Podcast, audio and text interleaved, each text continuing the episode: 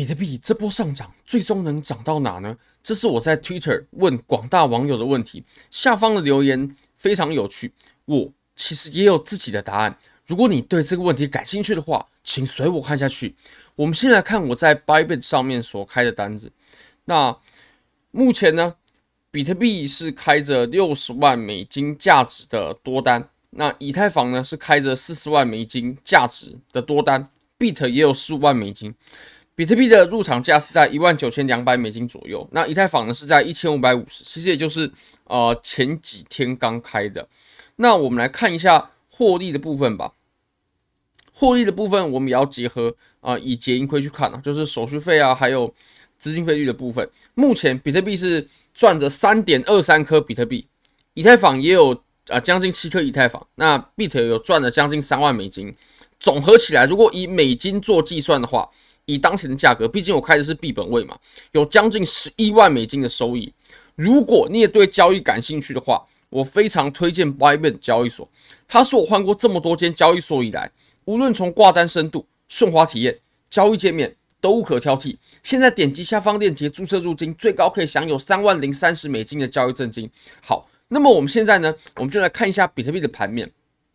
其实我个人啊，就对于这段上涨的预期啊，其实是有内心的。想法的，那我们不妨，我们就来看一下我们上一次吧。那其实呢，我会认为啊，我们呃熊市要转换到下一次牛市啊，它一定会有个准备的过程，而且这个准备的过程呢，通常会拉得很长。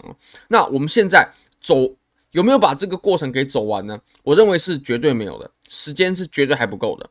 那我们会以什么形式？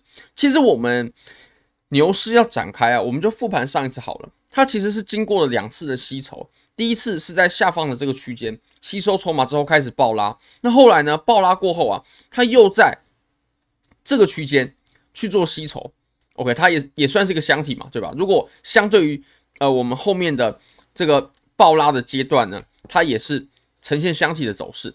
那其实我们这段爆拉，它是需要前面两段箱体啊、呃、才可以堆积起来的，不然庄家它吸收不够筹码的时候。他是不会愿意把盘面拉上去的。那有了我们下方的这种大的吸筹区，我们才会有这种狂暴的上涨。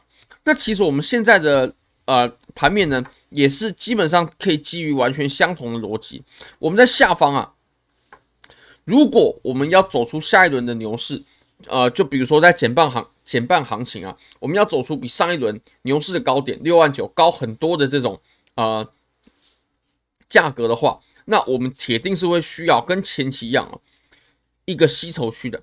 那我们现在走的这个区间呢，我认为是肯定还不够的。如果说啊、我们可以稍微看一下的话，它其实走的时间还还远远不够啊。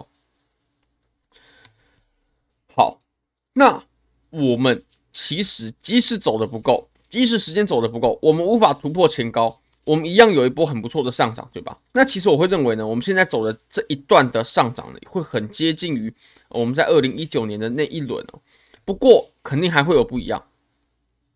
那我们来看一下，其实我们可以把二零一九年的这一轮呃上涨呢，可以把它视为啊，是针对我们一八年这一段的呃反弹哦，它是最大级别的反弹。什么意思呢？OK，我们把它给全部画出来一下，也就是我们在一八年的时候啊，是在下跌的过程。当中嘛，那一九年开始呢，OK，我们就开启了一波反弹。这个反弹的点位，它就恰巧的落在了零点六幺八，对，就是这么恰巧。所以它其实可以视为是一个六幺八反弹啊，也就是二零一九年的小牛，它是对于二零一八年的反弹。那反弹过后呢，哇，它后来又迎来了啊三幺二，又迎来修正。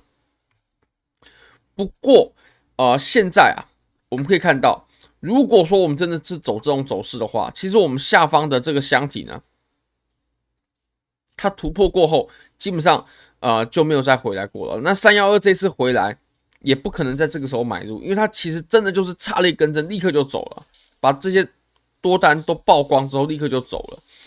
那我们现在也可以来回顾一下当前的行情。如果说我们到现在走了一波。针对我们二零二二年熊市下跌的反弹，OK，那我们斐波那契要怎么画呢？斐波那契那肯定是这样画喽。好，那如果是这么一回事的话，我们有没有可能跟上次一样到达六幺八呢？我认为是非常非常难的，非常非常难。为什么呢？其实我们可以去比较一下，我们每一次牛熊周期啊，它的波动性其实都是在逐级变小的。什么意思呢？比如说，我们拿我们二零二一年啊，跟二零一七年的牛市去相比较的话，我们可以发现啊，二零二一年牛市的涨幅比二零一七年要要少的非常非常非常多。那其实相对的，呃，我们二零一七年的涨幅呢，肯定也比二零一三年要少的非常非常多。这个其实都是可以做。呃，很科学的验证的，比如说，我们就切到周线，那我们可以来看一下，呃，比如说呢，我们在我们前一轮，OK，第第一次牛市的时候，二零一三的时候，我们是涨了，呃，哇，这个也很难用数字去表达，不过是五万九千四百多趴嘛，五万九千四百多趴哦，是第一轮牛市的涨幅。那么第二轮呢，它只剩下呃一万一千九百三十趴。那到了我们第三轮呢？哇，这个就更少喽。我们即使从最低点到最高点测量呢，一样只有两千趴。那我们下一次肯定是会更少的。那我会认为熊市其实同理，我们回落的幅度呢？OK，简单来说就是我们的波动会越来越小。那我们我认为我们也很难出现像我们在二零一九年的那一次零点六幺八的反弹。如果说我们以一个比较呃，实际一点的点位，我们可以来看一下。我会认为呢，这个位置，我认为是一个比较理性的区，理性的位置。OK，为什么呢？因为呃，第一个是可以结合斐波那契嘛，它是一个二三六位，通常反弹呢，都都是在三八二啦、二三六啦、六幺三八二跟六幺八是最多的。那再来零点五啦、二三六啦，通常都是这这种高度。那我会认为这次其实二三六是比较合理的，因为因为我们在三万上方啊，真的有太多太多被套牢的筹码了。我认为只要我们在下方，庄家他没有把这些被套牢的人让他们投降，也就是把时间震荡的够久，然后来回的洗盘，把这些人之前被套牢的筹码呢，在低的位置交出来，我们才有可能在突破三万的时候非常顺畅，不然我们在。靠近三万之呃的区间附近呢，肯定就会受到强的阻力。那我们也可以结合刚刚斐波那契，其实二三六大概就是在两万八到三万的这个位置。我会认为我们这一次上涨的这个位置是非常难以越过的。好，